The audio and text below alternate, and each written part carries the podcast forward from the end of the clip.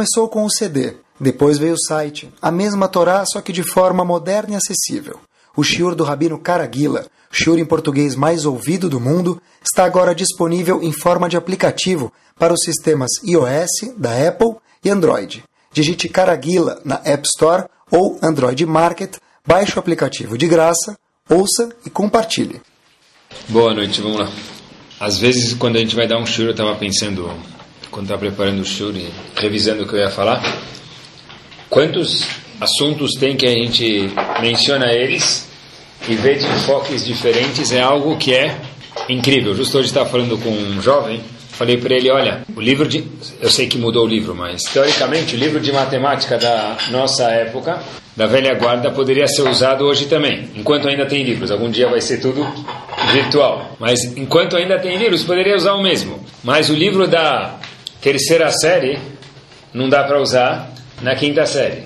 E do primeiro colegial de biologia não dá para usar no segundo colegial de biologia. É incrível como que a mesma Torá, pessoal, ela é vista por pessoas que acabaram de descobrir que eles são Yodim, começaram a estudar semana passada, ou por Abanim que são versados no Talmud inteiro, estudam exatamente os mesmos psukim, os mesmos versos.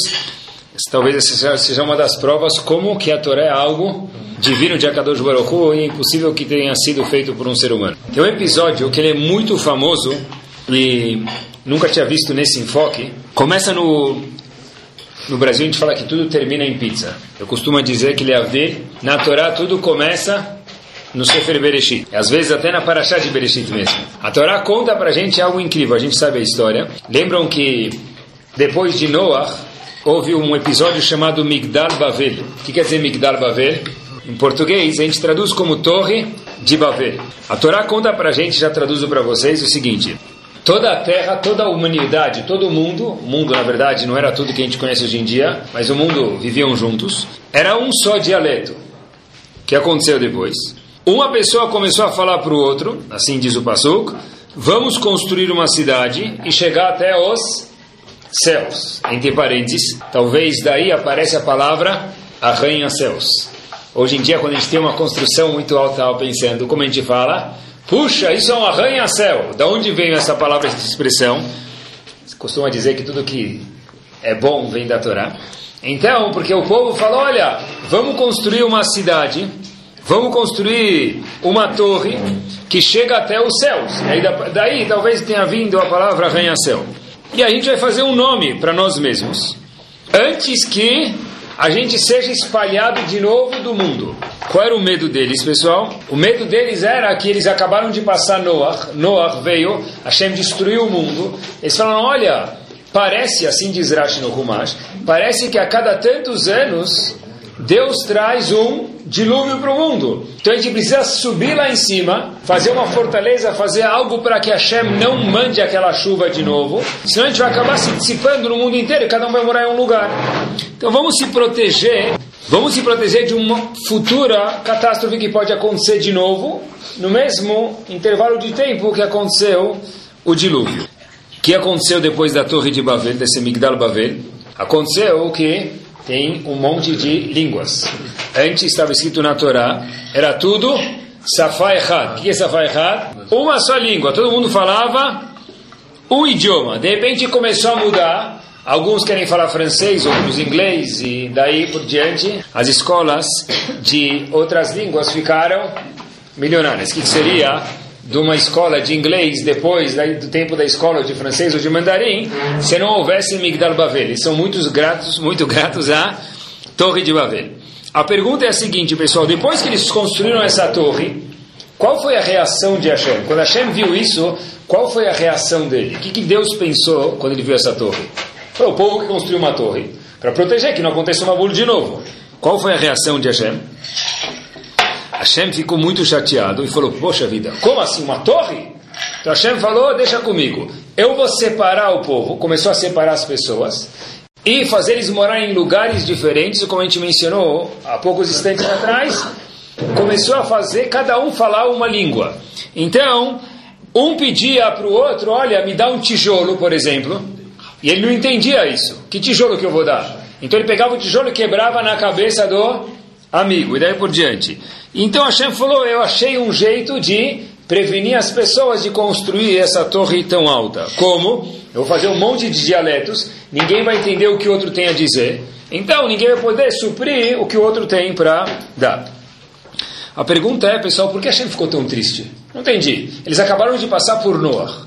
Veio um Mabul, veio um dilúvio, eles escutaram que a cada tanto tempo Hashem traz outro Mabul. Então eles falaram, vamos construir uma torre para poder prevenir que aconteça isso de novo e a gente possa viver de uma forma saudável. A Torá não conta que eles foram brigar com Hashem, falaram, nós somos Deus e você pode descer daí. Não fizeram isso, porque Hashem separou todo mundo e fez vários dialetos e falou: vamos parar com esse negócio, cartão vermelho para vocês. Habib, por que cartão vermelho? A gente não fez nada de errado. Pessoal, muito pelo contrário, fez uma forma de se proteger. O que, que tinha de errado? É, se a gente olhar, pessoal, e ler de novo a Paraxá, eu vou mostrar para vocês, tem duas, três palavras que tiveram um, um tom muito agudo nos, olhos, nos ouvidos de Akadosh Baruch Hu, e por isso que ele falou, o problema tanto talvez nem tenha sido construir a torre, o problema foi por que vocês construíram essa torre. Está escrito na Torá as seguintes palavras, não é Urashi, Urashi também é muito importante, obviamente, mas está escrito explicitamente na Torá. O verso fala para a gente o seguinte: Nós queremos construir uma torre para proteger a gente no futuro. Mas por quê? Diz a Torá: Nasce lano Shem. Nós queremos ter um nome. Peraí, a gente quer ficar famoso. E qual o problema com isso? Está escrito Tov Shem Mishem Tov. É bom ter um bom nome, não é? Rahamim ensinam para a gente. Rahamim ensinam para a gente o quê? Rahamim ensinam para a gente, não. Tov Shem Mishem Tov quer dizer o quê? Tov Shem Mishem Tov quer dizer o quê? A pessoa tem que ter o quê? Um bom nome. Então a pergunta é, o que, que você está reclamando? Eles construíram o Migdal Bavel, e aí o que aconteceu? O que aconteceu? Fala, olha, eu, você vai construir o Migdal Bavel porque nascer a Luxé, para a gente ter um bom nome. Qual o problema de ter um bom nome? Sim? A resposta, pessoal, é a seguinte: ninguém se preocupa se ele tiver um bom nome. Muito pelo contrário, isso é chamado Shem Tov. A resposta é a seguinte, pessoal, olha que interessante. Acabou de passar o Mabur, acabou de passar o dilúvio, tá certo? Terminou o dilúvio, qual a preocupação do povo agora? nascer lá no Shem. Essa é a sua preocupação. Em outras palavras, é o seguinte: se o dilúvio, pessoal, acabou de terminar, a tua Noah veio poupar o mundo, o mundo inteiro foi destruído. A sua preocupação agora qual que é? Nascer lá no Shem? Você que está preocupado agora com ter um bom nome? Isso é algo absurdo, diz a Kadosh Baruch Quer dizer, Hashem não ficou talvez tão preocupado com o fato de ter construído essa torre a preocupação de Akadosh Baruch foi mais com o quê? Qual a razão que você quer construir a torre? Para o meu bem? Mas é agora de vocês preocupar. O mundo acabou de ser destruído. Será que você não tem uma outra preocupação um pouco mais nobre? Estou preocupado com o meu nome que eu vou ter agora. Que nome, que reputação que eu vou ter agora. Ou seja, pessoal, olha que interessante. Hashem falou, esse momento era um momento para você se preocupar um pouco mais com o mundo, com o que vai acontecer no mundo, e não tanto com o que, que vai acontecer com você próprio. Talvez o problema não tenha sido, pessoal, a Torre de Babel em si próprio. E qual foi a razão da construção da Torre de Babel? Olhem só a repercussão que essa me dá de pensar somente na minha pessoa, que foi o que soou bem agudo nos ouvidos de Kadosh Baruch. Olhem só a repercussão que essa me dá, que essa característica da pessoa olhar só para si próprio tem no Sefer Torah. Hoje em dia ficou na moda uma coisa que talvez na nossa época não era moda. Uma vez eu até recebi um, uma mensagem, eu fiquei até um pouco emocionado, achei que era uma coisa bem bonita. É o seguinte: uma pessoa chegou e me mandou a seguinte mensagem: Rabino, fiquei noivo, vou casar tal dia. Eu queria que você, se você tiver algum nome de alguém que precisa fazer tefilá por ele, me passa, que eu quero fazer tefilá na hora da roupa, na hora que eu for casar eu quero falar o nome da pessoa. Na nossa época não tinha tanto isso. Na nossa época, eu nunca, eu nunca vi ninguém fazer. Não porque não tinha e-mail, mas acho que não tinha essa, esse costume. Hoje em dia, o cara vai casar, ou a noiva vai casar, que ele faz o noiva nova, eles mandam uma lista, quem precisa de, de uma brachá, de lemá, o que for, coloca o nome na lista lá, e o noivo, a noiva, de bom grado, falam isso durante a rupa. Tá bom, a pergunta é, por que o noivo tem que falar isso? Fala você próprio. Quer dizer, manda a lista para o noivo falar? Você próprio vai lá e fala. O que, que o noivo tem que você, convidado do casamento, não tem? O é que, que a noiva tem que você não tem? Daí não está escrito em nenhum lugar que o, o rei tem suas filotas escutadas, que a Hashem vai escutar as filotas do rei. Por que mandam? Qual a lógica? Qual a base disso daqui? Se você quiser, eu estou indo casar hoje à noite, então manda a lista que eu vou rezar por você. Habib reza sozinho. De onde vem esse costume? Então está escrito, pessoal, que tem algumas pessoas que é chamado Nimchalu lo avonotav. Algumas pessoas têm os pecados perdoados. Tem muitas. Uma delas quem é? O noivo e a noiva. Uma pessoa quando ele casa, o noivo ou a noiva, o que, que tem? Está escrito que eles têm os pecados perdoados. Então qual é a resposta? Algumas pessoas falam que já que ele vai casar, vai ter tanta dor de cabeça, ou ela vai casar, então você vai ter já perdoar os pecados. Mas, então essa é a resposta de por que a gente pede para eles rezarem. Por quê? Porque quando a pessoa vai casar naquele momento da roupa, ele está zero bala. Ele está com a ficha dele o quê? Mil por cento limpa. Então a gente fala, Habib, aproveita que você está aí, a Shem está feliz com você e com ela, reza para tal pessoa. Agora a pergunta que se faz é o seguinte: por que precisa um noivo e uma noiva estar tá com os pecados zero? Por que precisa estar tá com a ficha dele 100% branca? Qual a necessidade disso? Para rezar para as pessoas? Não. Rezar é uma consequência. Já já que ele está zero, ele pode fazer desfilar. Mas por que Hashem deixa o noivo e a noiva no momento do casamento, no momento da roupa, zero? Por que começar uma conta nova? Para quê? Talvez alguns falam. É que é um incentivo para eles quererem casar. Tá bom? Mas Rav Shimon Schwab traz uma explicação incrível disso. A explicação mais sobre medida que eu já vi dessa, dessa, desse conceito. Diz ele o seguinte: a Gemara conta para gente, o Talmud conta para gente no Tratado de Kiddushin, fala sobre casamento, na página 63b o seguinte: Ein Adam Chote Velolo que quer dizer isso? Uma pessoa não peca a não ser que ele vai ter algum prazer disso daqui. A Gemara prova alguma coisa com isso, mas o conceito que a Gemara fala é o seguinte: olha, se eu vou pecar, pelo menos eu tenho que ter algum proveito. Quer dizer, o cara fala: olha, você quer fazer uma trapaça? O que, que eu vou ganhar com isso? Aqui, espiritualmente dizendo, a pessoa está falando: olha, se você quer o quê? O que, que você quer? Comer uma coisa que não é caché? Tá bom, peraí, vale a pena? É gostoso? Pelo menos se a pessoa vai fazer o pecado, diz o Talmud, ele vai falar, olha, deixa eu ver se vale a pena. Nas palavras do Talmud, Ein Adam Chote Velolo. Uma pessoa só peca se ele tem um prazer. Quer dizer o seguinte, na verdade eu sei que tem uma coisa certa, mas eu estou preocupado no momento de qualquer pecado que eu faço com o quê? Comigo mais do que com Hashem. Estou preocupado com o meu egoísmo. Eu sei que precisa subir de escada no Shabbat. Mas eu vou subir de elevador por quê? Porque para mim é mais conveniente. Eu sei que não pode comer tal coisa. Eu vou comer porque minha barriga fala mais alto do que meu cérebro. Quer dizer, já que qualquer pecado faz com que a pessoa, o que move a pessoa a ter, a agir de forma não correta, é o prazer dele, é o egoísmo dele, diz Rav um diamante. Qual é um dos maiores empecilhos para que haja Shalom Bait, eu pensar somente na egoísmo. minha pessoa, meu egoísmo, só quero saber de mim. Então diz ele, por isso mesmo. É assim, simples. Quando o marido casa e a mulher casa, Hashem zero a contagem de cada um. O que, que isso quer dizer? Quer dizer o seguinte, olha, já que o que faz a pessoa pecar, o egoísmo dele, é o ego dele, são as vontades pessoais dele, se as duas pessoas vão entrar com a bagagem no casamento de quê? Eu sou eu e ela é ela. Então nós não temos um casamento, nós temos o quê? Ele e ela embaixo de um pedaço de tecido chamado rupá. Para que seja uma nova junção de os dois se transformarem não em um mais um é igual a dois, mas meio mais meio é igual a um, tem que tirar esse egoísmo deles. Então a Kadosh Baruch Hu, de uma forma Ruhani espiritual fala, eu vou ter que zerar os teus pecados. Por quê? Porque o que faz a pessoa pecar é o egoísmo e os prazeres físicos que a pessoa vai atrás deles. Por isso que o Hatan Yakalá, no momento do casamento, zera os avonot, tanto de um quanto outro. Até a pessoa pisar na bola e aí começa já tudo de novo, tá bom? Contou até uma vez eu vi que tinha duas pessoas, os dois eram conhecidos como trapaceiros Só que eles mudaram de cidade e na outra cidade ninguém conhecia eles. Então eles entraram na loja e falaram: vamos comprar um freezer agora. Comprar freezer.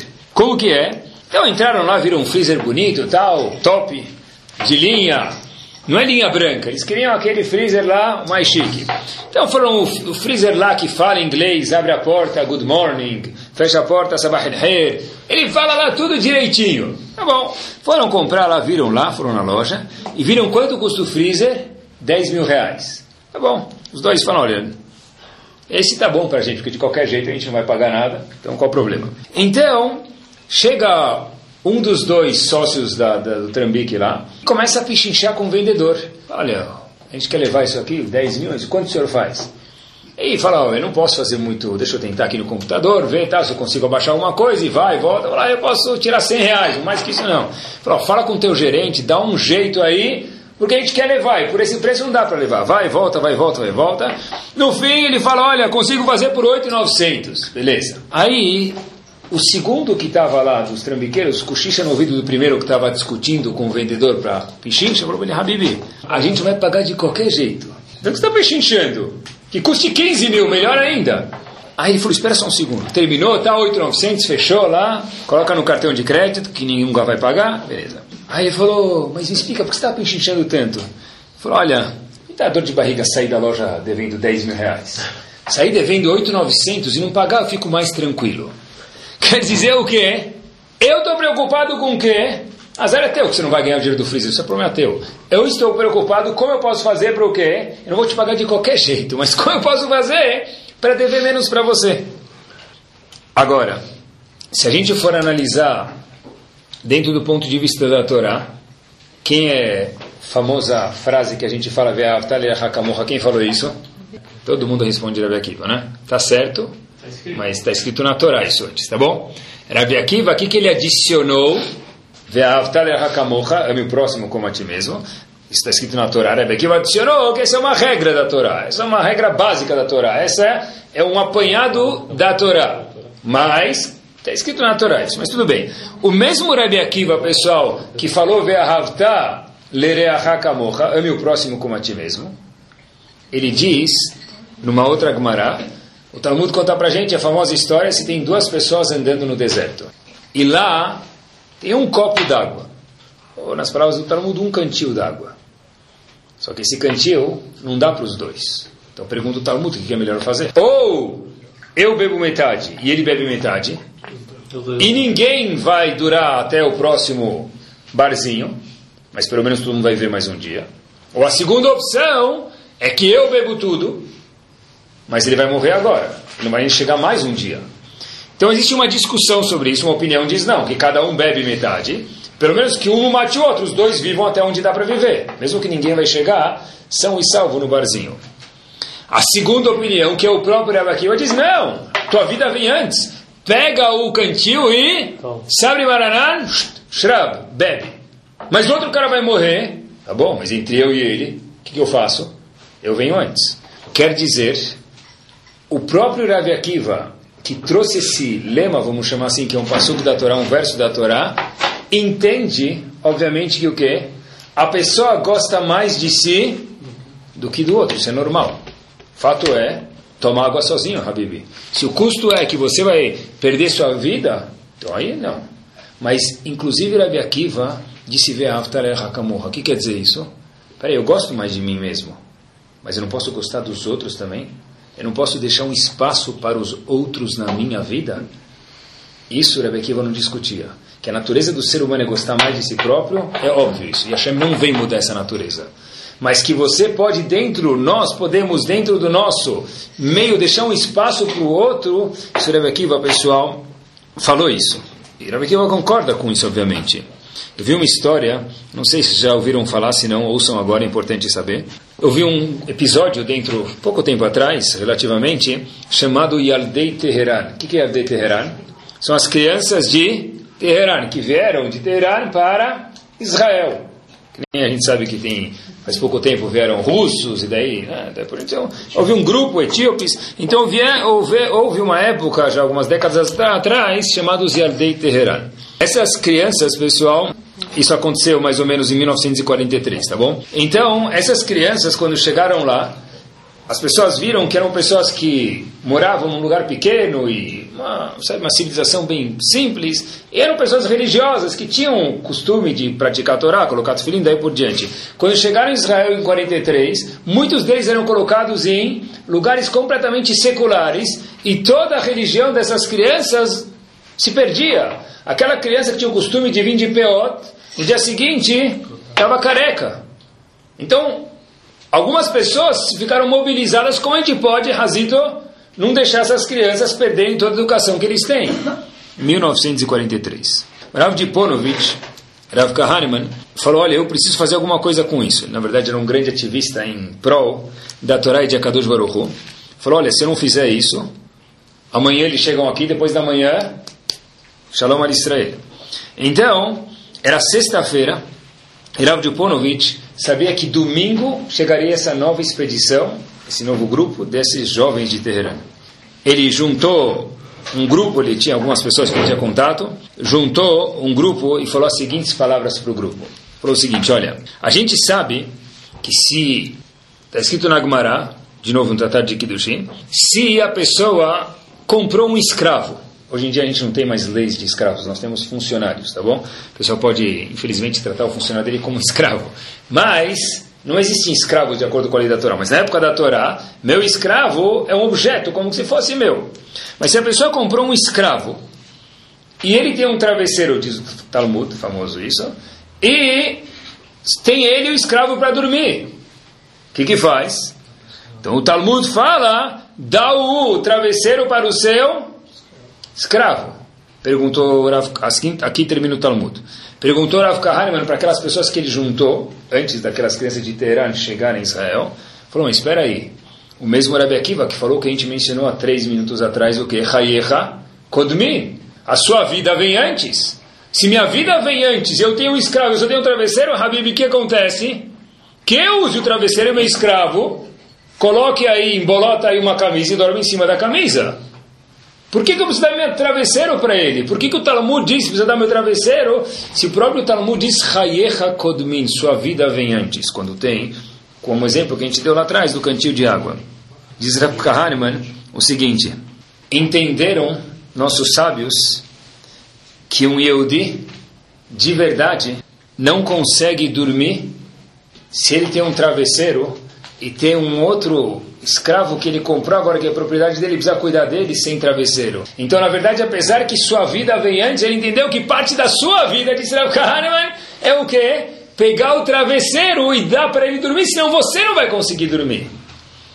E com isso ele ficou em silêncio e explicou como que nós vamos dormir se daqui dois dias tem centenas de crianças chegando e se a gente não cuidar delas, então o que, que vai acontecer com toda a Yahudut, com todo o judaísmo deles. Então, de fato, parece que as pessoas foram muito, é, contribuíram e ajudaram bastante nessa causa. Obviamente, se falar a mesma coisa no próximo dinner já não vai ajudar, porque agora já sabe. Mas, Rav Kahneman, com a criatividade a siatada de que ele tinha, de, de arrecadar fundos, era uma coisa impressionante. Entre parênteses, eu já falei para vocês isso uma vez, que eles provam que não tinha vida na Lua, porque se tivesse vida na Lua, Rav Kahneman teria uma vez ido lá em cima arrecadar dinheiro. O fato é que ele nunca foi para lá é porque não tinha vida na Lua. Mas escutei recentemente uma história que perguntaram para o Rav Kahneman, Zichron Libraha, o que, que você mais rezava quando você batia na porta de alguém para angariar fundos para estivar de Ponovich?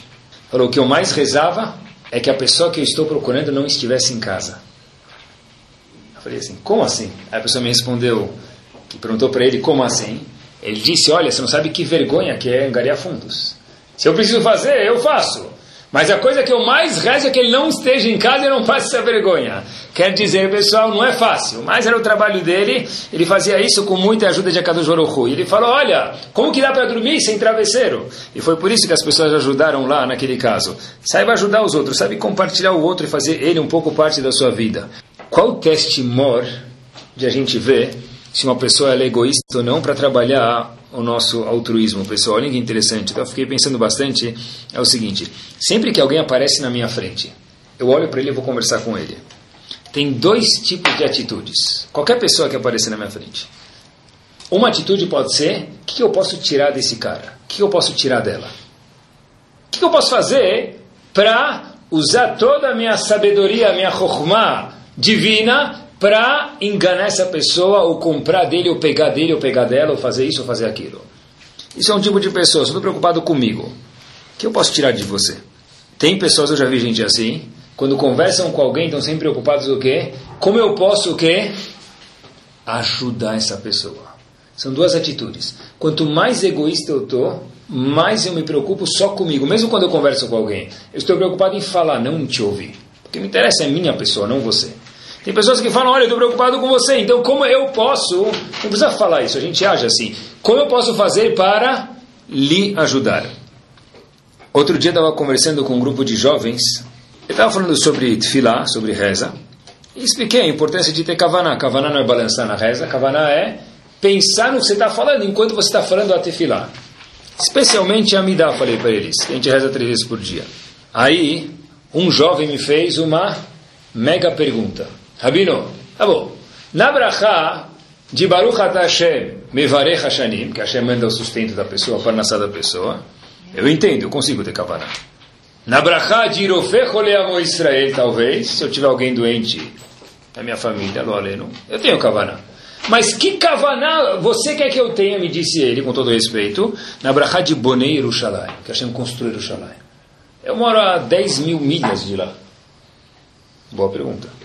Pior ainda, disse ele, que kavaná você quer que eu tenha na brachá? Baruch Hashem matzmiach keren Yeshua, que Hashem mande a salvação. Eu nunca vi o Betamigdash, salvação do quê? Pergunta ótima. Ou, disse ele mais uma pergunta, uma das brachot da Midah é Mish'an o Miftach la Tzadikim, que Hashem dê apoio para os Tzadikim. Que kavaná você quer que eu tenha nisso? Que, apoio para os Tzadikim? O que, que você quer que eu faça? Pense em quê? Eu nem sei de quem eu estou falando. O que tem a ver comigo, tudo bem. Shomé Tefilá, Parnassá, tudo bem. O resto. Boa pergunta ou não, pessoal? Sim e ao mesmo tempo não. Por quê? Me explico.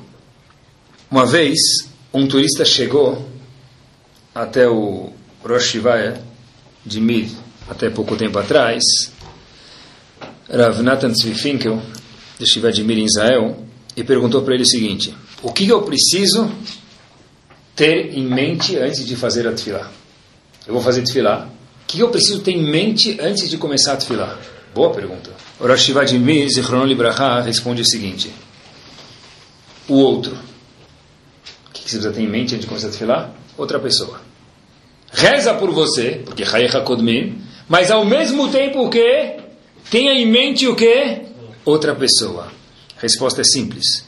Perguntou aquele jovem para a gente, ah, porém Yerushalayim, que tem a ver isso comigo? Esse é o ponto. A Midah vem te ensinar o quê?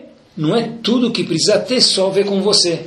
É um exercício de midot. Se a pessoa pensa no que ele está falando de vez em quando, puxa vida, eu estou rezando para Boneiro Shalim, eu nem estou lá. Isso aí, Reza por outra pessoa. Mish'anu miftach la tzadikim, mas eu não sou um tzadik. Reza para o tzadik.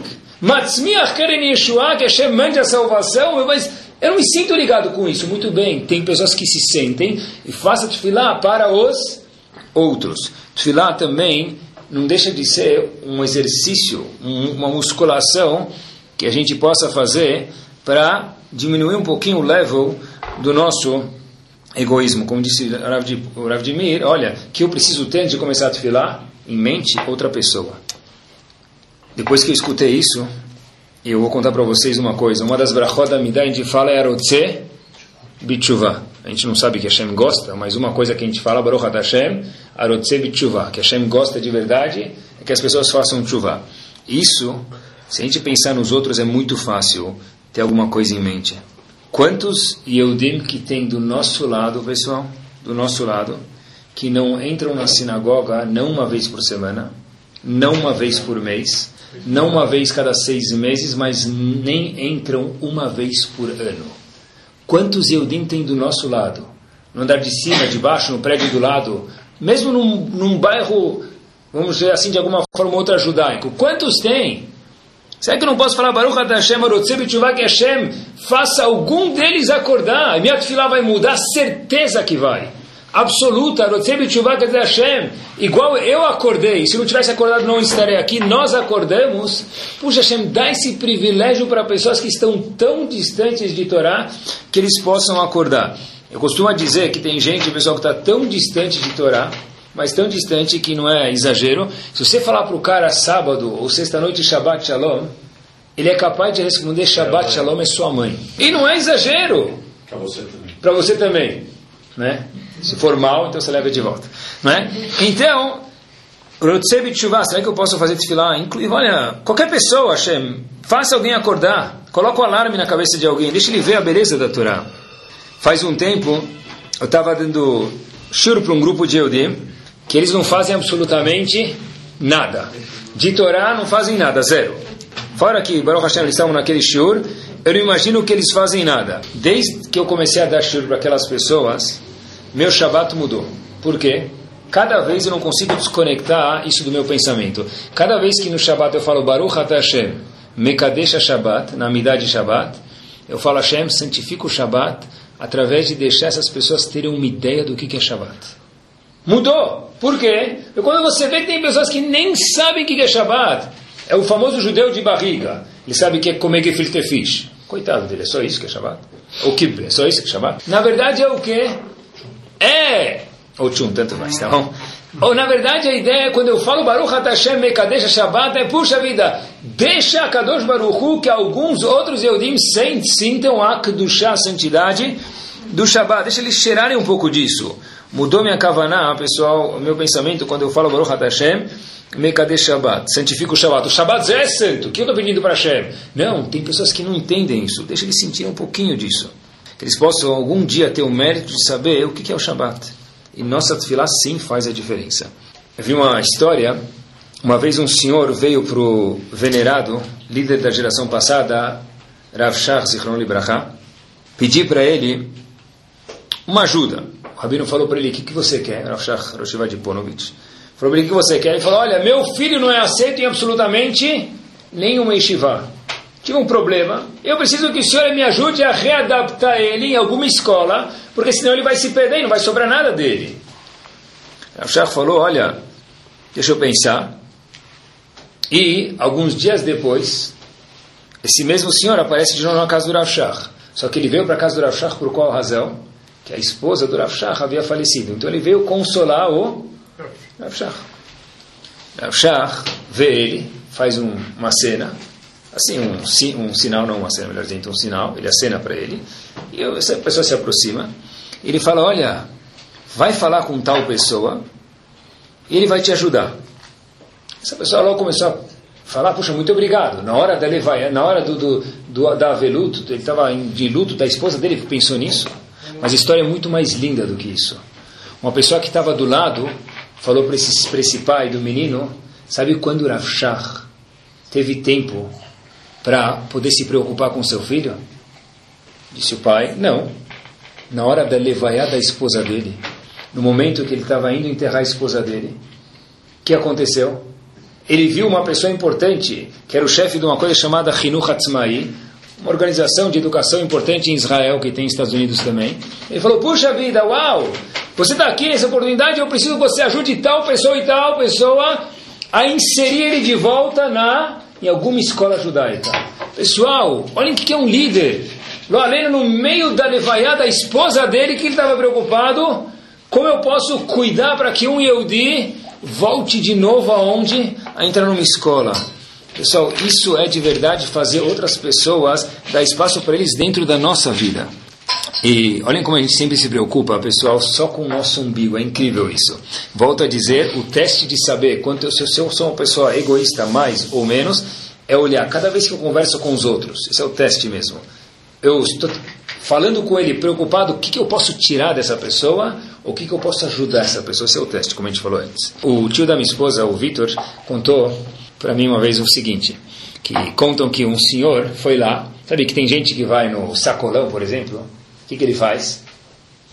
Ele vai lá, ele vê homem. Homem nunca vai no sacolão, não sei se está acostumado no sacolão. Ele vê banana barata, então ele compra lá 30 quilos de banana. Vê melancia, o que, que a esposa vai fazer com banana? Razita, o que vai fazer com 30 quilos de banana? Não sei o que faz, 30 dúzias de banana.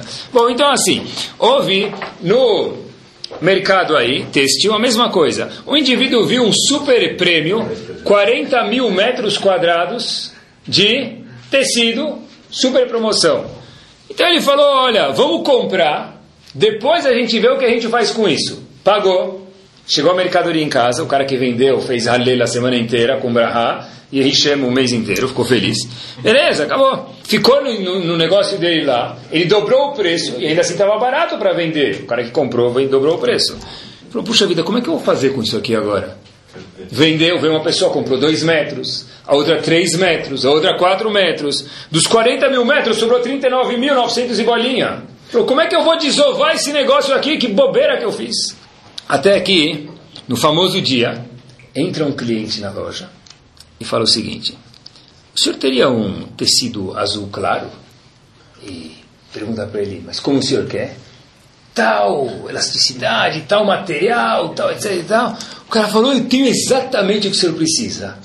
Tapete vermelho, Fadal, por favor, venha, não sai daqui. Fecha a porta, agora a gente vai atender só ele. Era exatamente aquele tecido que a pessoa tinha comprado.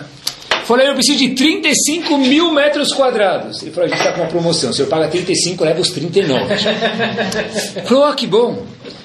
Falou, pronto, a gente está aqui, agora como que a gente resolve o pagamento? Ele falou, ah, só tem um porém. Falei, alegria de pobre dura pouco. Falei, olha, eu só tenho que confirmar uma coisa. Falou, o quê? Falei, olha, eu estou comprando isso para um campeonato que vai ter de esporte, de uma escola muito grande. E se o senhor não recebeu um telegrama até o dia 5 do mês seguinte, aí o senhor pode mandar o pedido. Não precisa esperar eu confirmar, já vou deixar assinado que se até dia 5 não chegar o telegrama, pode faturar. Assinou, verificou o crédito, era gente boa, nunca tinha nenhum problema no Serasa, nem nenhum outro asa aí, tudo de boa. Beleza, então era dia 1, um, Dia 2, ele olhava todo dia lá o correio e a que não chega nada, ele abre tudo menos aquele telegrama. Abriu, não chegou. Dia 3, dia 4, dia 5, ele falou para todo mundo, está todo mundo liberado meio-dia. Massalame, vai todo mundo embora, porque é aí que vai acontecer, chegou o telegrama, a gente não está mais aqui. Então eles estão indo embora, chega aquele nosso carteiro. gente boa lá com aquele boné azul, camisa amarela, era o carteiro. Parecia o demônio, o cara disse. Chegou o carteiro lá, entregando as cartas, porque você veio mais cedo hoje. Ele falou, não, tinha aqui já, consegui me liberar mais cedo, então vou entregar as cartas para o senhor fazer um favor. Mal ele sabia que estava azarando a vida do vendedor de tecido. Falou, mas tá bom, carta tem todo dia. Falou, ah, essa vez o senhor tem um telegrama. Então o cara falou, muito obrigado pelas boas notícias, o senhor está sempre bem-vindo para nunca mais voltar aqui, né? Então ele pega o carteiro, ele vai abrir, começa a tremer a mão, não consegue nem abrir direito. A esposa dele, que estava lá naquele grande dia, fala para ele: Olha, puxa vida, deixa que eu abro a carta. Ela vai lá e ela abre o telegrama. Lê, fala para ele: Ah, não precisa se preocupar. O cara fica aliviado, mas fala: Mas o que, que é esse telegrama? A gente não está acostumado a receber telegrama. Não é nada, é só para avisar que um tio seu morreu. Não tem nada a ver. Quer dizer o quê? Se eu conseguir vender meus 35 mil metros quadrados, tá bom que tio morreu, mas não é o problema. O problema é os meus 35 metros quadrados. Quer dizer, pessoal, a tendência do ser humano, essa é natural, a Torá entende isso, é que a pessoa, estou preocupado somente com o meu umbigo, mais nada. Aí ele morreu, tá bom, depois, depois a gente vê como a gente resolve isso. A gente manda um pedaço de tecido para ele também, né? ver se ele quer comprar, ver se ele fatura lá para os Elunish matou. Mas a ideia que tem aqui é o seguinte, se a gente não para para pensar como eu posso, como eu posso, como eu posso, a Torá fala para a gente, peraí, dá para abrir um pouquinho isso mais, dá para ficar um pouquinho mais largo o nosso eu, incluir algumas outras pessoas durante o nosso dia a dia. Sabem que existe até na Allahá, quando pessoa, existe uma mitzvah da pessoa dar um conselho para o outro. Mas está escrito na Torá, veiareta meloqueja. Tenha temor de Hashem. Pergunta o Talmud. Por que quando você vai falar para dar um conselho, você fala para a pessoa, tenha temor de Hashem? Porque quando fala vai colocar tefilim, não fala para ele tenha temor de Hashem. Diz o Talmud para a gente, muitas vezes você vai dar um conselho para o outro, está pensando de verdade em quem? Você. O que você acha de eu comprar um apartamento novo aqui em Genópolis, tal rua? Ótima ideia! Andar baixo, né? Sim. Tal, qual metragem tá? Hum, beleza. Fala meu corretor ligar direto para ele para não ficar de cara que sou eu que quero vender. Quer dizer, diz o Passu para a gente, já que é tão. O, o, o sistema da pessoa está tão preocupado consigo próprio, quando alguém vai dar um conselho, tem uma mitzvah de dar um conselho, diz a Torá para a gente, areta meloqueja, tema Kadosh Baruch Por quê? Porque cuidado quando você vai dar um conselho para o outro, para comprar o carro, não tenta enfiar o seu Calhambeque velho que só anda na descida para ele. Porque, mas está ótimo o carro, o que você quer vender? Não, não, deixa, depois eu te conto. Paga daqui, depois eu te conto. Não é? Quer dizer, diz o Talmud para a gente, cuidado quando você vai dar um conselho, revira o seu íntimo para ver se você não está querendo somente o seu interesse. Conselho é era de graça. Esse conselho, é. Às vezes, algum, pessoa, tem algumas pessoas que sabem dar alguns conselhos. Eles cobram. Não. Sabe que eu escutei tá, parece que está famoso isso, que um dos Zekenim da nossa geração, chamado Rav Kanievski, parece que toda a vida dele, ele já é um senhor de idade, ele nunca se pronunciou tanto sobre a Geulah, sobre a redenção, quando a chama Shaor, obviamente, está chegando como nesses últimos, nesses últimos meses. Parece que ele falou para algumas vezes, em alguns lugares, algumas pessoas, olha, tá não na esquina, já tá, dá para ver a sombra da Geulah da salvação. A pergunta é, quem vai ser convidado para a festa de encerramento do mundo? Algumas pessoas vão receber um convite na hora da Geulah, um convite. Reservez s'il vous plaît.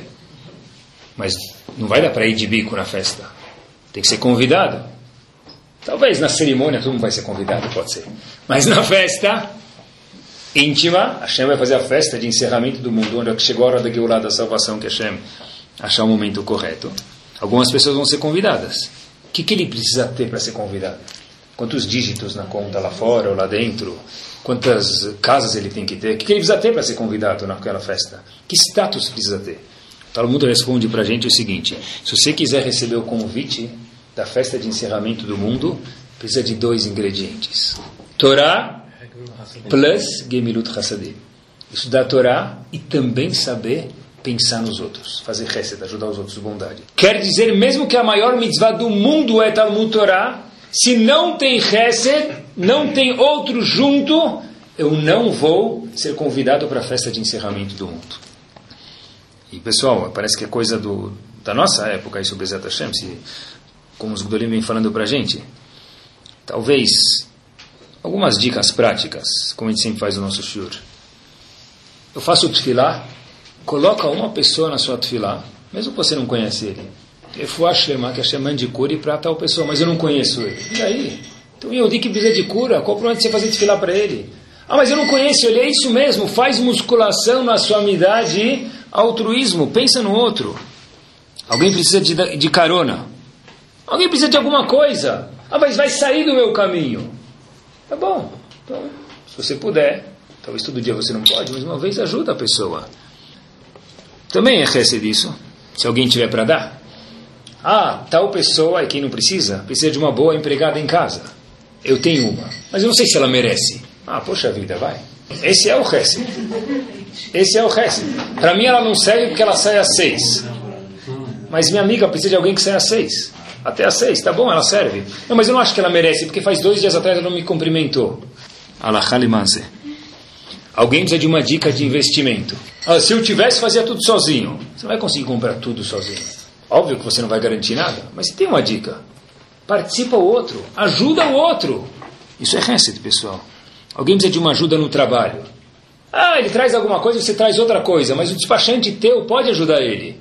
Desembolota ele lá, ajuda ele. Ele não vai roubar a tua parnassá. Eu trago copo, ele traz guaraná. Não vai, não tem nada a ver um com o outro. Talvez a guaraná dele vai fazer vender mais copos, não sei. Mas essa deve ser Aí, quanto... a mesma coisa. Se ele traz a mesma coisa, é mais difícil ainda. Mas vamos começar quando ele não traz a mesma coisa. Sempre tem gente que a gente pode ajudar. A pessoa é só abrir um dos olhos para olhar um pouco para fora de cada um de nós. Dá um sorriso para alguém. Também é recebe. A Ramim conta isso para a gente. Dá um sorriso. Eu não estou afim. Aí que é rece de verdade, aí que é a musculação, aí que é a aeróbica de verdade. Escutar a piada, a mesma de novo. Aí é rece. Quantas vezes você vai escutar do teu filho, Aba, você quer escutar, ou Ima, você quer escutar uma piada suja e pesada? Elefante caiu na lama. O que você vai falar para ele? Habibi, vai se atualizar. Mas quando você contou para o teu pai, ele riu. Ria você também. Faz tanto tempo que você não escuta essa piada.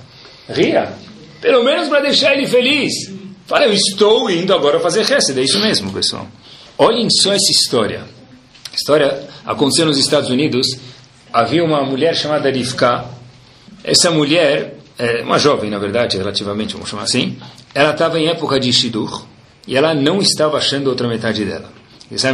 Ela já tinha 23 anos, estava preocupada. Falou, puxa vida, eu já estou preocupada. Hoje em dia se casa com 14, né?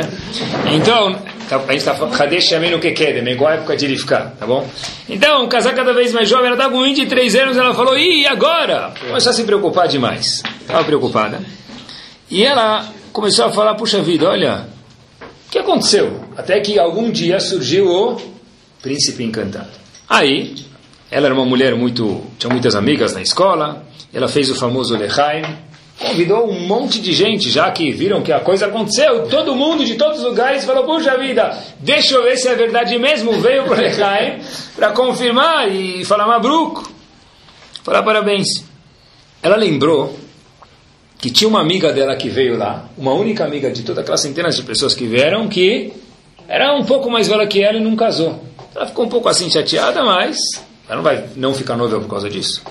Passaram-se alguns meses, chega o convite de casamento dessa Rivka, essa que ficou noiva, e todo mundo começou a ver uma coisa muito estranha. O quê? O convite estava muito simples. O pai de Rivka era uma pessoa muito bem sucedida nos negócios. E veio um convite muito, muito, muito, muito simples. Assim, digna, mas simples demais casamento, chegaram lá, era um casamento bonito, mas nada que se esperava do acontecimento daquele com aquela família ainda. Um amigo do pai, depois do casamento, falou: Puxa vida, eu estou me sentindo envergonhado. Falou para o pai da noiva: Falou, por quê? Falou: Puxa vida, se eu soubesse que o senhor estava nessa situação depois do casamento, eu devia ter te ajudado. E fato que eu não sei mostra que eu não sou tão bom amigo do seu. Aí o pai da noiva falou, mas não entendi porque você está falando isso para mim. Falou, não, porque eu vi como, no convite eu achei um pouco estranho, mas agora no casamento eu vi uma coisa normal, vamos chamar assim, eu esperava de você algo extravagante. O que aconteceu? Na verdade, extravagante é muito difícil, porque já não tem mais o que inventar hoje em dia, né? Mas eu não esperava algo extravagante. E ele falou, olha, o Baruch Hashem não mudou nada meu status financeiro. Então perguntou esse amigo, o pai da noiva, por que então você não fez aquela festa do século tinha oportunidade, de sair na revista. Então, é, seria. Na verdade, eu queria mesmo, porque era uma grande oportunidade. Mas minha filha não deixou. Mas por quê? Falou, falou, porque minha filha tem uma amiga que era um pouco mais velha do que ela. E ela achou que o casamento dela não podia ser um sofrimento para essa amiga. Então ela falou: se eu fizer um casamento extravagante, minha amiga que vai vir, como ela vai sentir? Eu quero fazer algo mais simples para inserir os outros na minha simcha. É algo obrigatório? Não. Mas é algo que a gente tem que saber que existem pessoas assim e essa história aconteceu. Algo que sim é prático para a gente. Antes de eu fazer minha simcha, será que eu posso dividir minha simcha com alguém que é um pouco menos sortudo do que eu? Talvez eu possa convidar uma ou duas pessoas que eu não imaginava convidar. Mas eu sei que se eles são pessoas menos, vamos dizer assim, sortudas na vida de alguma forma ou outra, que se eles receberem o convite do meu casamento, do meu bar do Brit Milá, do que for, eles vão ficar felizes. Porque eles não esperavam que eu ia ligar para eles. Isso é um pouco trabalhar a musculação pessoal, a não ser egoísta. Convida outra pessoa. Eu acho que também, talvez a gente podia fazer isso. Olha, eu estou fazendo um casamento, pediu na bem, bar mitzvah, o que for. Baruch Hashem, quanto a gente gasta e que gaste mais, cada vez mais com alegrias. Será que eu não posso pegar uma parte disso e falar, puxa vida, eu vou dividir isso, pegar uma porcentagem e vou dividir isso para alguma instituição de, de, que precisa disso, uma instituição judaica? Isso é dividir minha alegria com os outros. Porque se minha alegria é só eu, então, de, de novo, será que eu vou ser convidado para a festa de encerramento do fim do ano? A festa de encerramento do fim de ano, não, do fim do mundo, qual vai ser? Torá e Gemilut Hassadim, os ingredientes para ser convidados. Imagina se a moda pega. Né? Cada um convida uma, duas pessoas. E tem gente que eu conheço, eu conheço algumas pessoas que falam, puxa, Rabino, Falei, o que, que, tem a ver essa pessoa na tua festa? Ele falou, não, sempre que eu faço uma festa, eu convido uma das pessoas que eu sei que eles vão ficar muito felizes, e normalmente não são convidados em alegrias, eu faço questão de convidar eles e colocar eles sentados numa mesa que eles vão sentir cavota, respeitados. Isso é que a minha festa vire também a festa dos outros e vire a alegria de Kadosh Baruch Para terminar, olhem como tem pessoas nobres no nosso povo, e com essa história a gente termina. A história aconteceu no dia de Rosh Hashanah em Israel. Em Rosh Hashanah, a gente lê Haftarah sobre Haná. E parece que entre os Hasidim existe uma segular, uma Hassidut específica, que já que Haná não tinha filhos e depois ela teve filho, então quem quer ter filho, que suba na Haftarah, que seja, faça brachá, seja com, suba na Torá e na Haftarah, na Haftarah de Rosh Hashanah. Essa pessoa, esse senhor, esse casal já tentaram tudo, escutaram dessa segular, why not? Por que não? Foram para Israel, pegaram um hotel perto do Knis, lá onde eles estavam, do, dessa, desse Shtibla Hassídico, foram lá, e era muito famoso nessa sinagoga de Hassidim que dava certo. Comprava aquela aliá, não era sempre nove meses, mas às vezes um ano, às vezes dois, às vezes três. Muitos casos tinham que as pessoas subiam na Torá e a Kadosh Baruch Hu ajudava e as pessoas tinham um filho depois. Esse casal decidiu, falou, vamos lá. Normalmente o lance dava um certo valor, essa pessoa separou, mas aquele, aquelas, aquele ano parece que tinha uma outra pessoa que veio também, com a mesma intenção especial, e o lance começou 5, 10, 15, 20, começou a subir, e chegou a 36 mil dólares. 36 mil dólares para Israel é mais ou menos 300 milhões de dólares aqui no Brasil. Tá bom? Uma vez eu fui numa sinagoga, entre parênteses, eu, faz tempo, eu estava lá Shabbat, e, acho que era Shabbat, e, e a pessoa falou, Shemit Nadev, lá, leilão, e alguém levantou a mão por mim do meu lado brincando e falou, sei lá, 300 shekels, alguma coisa assim, não, dá, não era nem 100 dólares. Aí eu falei, era quinta-feira, lembrei agora, era quinta-feira. Aí, aí o Gabai falou, eu falei, Hazagobaru, com prazer. Aí falou, o que, que você é? Eu falei, Israel. Ele falou, quem é Cohen? Eu falei, não sei, estou aqui de visita, como vou saber? Falou, como assim, o senhor não sabe? Eu falei, não, estou aqui de visita com essa pessoa do meu lado. Falou, mas com 300 shekels o senhor comprou todas as mitzvot do dia. Coelho, Levi, Israel, Agba. Eu falei, o senhor decide. Né? então aqui, esse senhor chegou a 36 mil dólares. E o senhor Moshe falou o quê? Puxa vida, eu não vim preparado para isso. Mas ele logo lembrou da esposa dele, Ezrat Nashim, e quanto eles iam ficar felizes, levanta o dedo, esse senhor Moshe levanta o dedo, 36 mil. Tá bom? Ele logo começou a pensar, deixa eu pelo menos olhar para o lado agora e ver quem era o cara que estava competindo comigo no leilão, e de 5 fez 10, de 10 fez 15 e me fez pagar os 36 mil. Então ele olha assim, meio Aquele olhar 22, devagarzinho, para lá, para cá, a gente está estralando o pescoço, arrumando a gravata, arrumando o colarinho, e ele vê a pessoa lá do lado dele. Tá bom? O momento começou a subir o sangue, né? Você não podia ter vindo outro ano aqui no Cris. Chega na hora do maftis, Yamod, o Gabai vem chamar ele, os Ashkenazim falam por nome, e esse e o cara inteiro teve uma surpresa, que quem subiu no Sefer foi quem? Entre aspas, o competidor da Aliá. O que, que Moshe fez? Falou, puxa vida, se ele também intencionou pagar 36 mil e não conseguiu, deve ser que ele precisa tanto de um filho quanto eu. Deu a aliar para o outro, pessoal. Dá aliar para o outro por 36 mil, quando não é o valor que você imagina. 36 mil dólares, quando não é o valor que você imagina, é, é mais do que dá a vida. A que dá de que ele fez.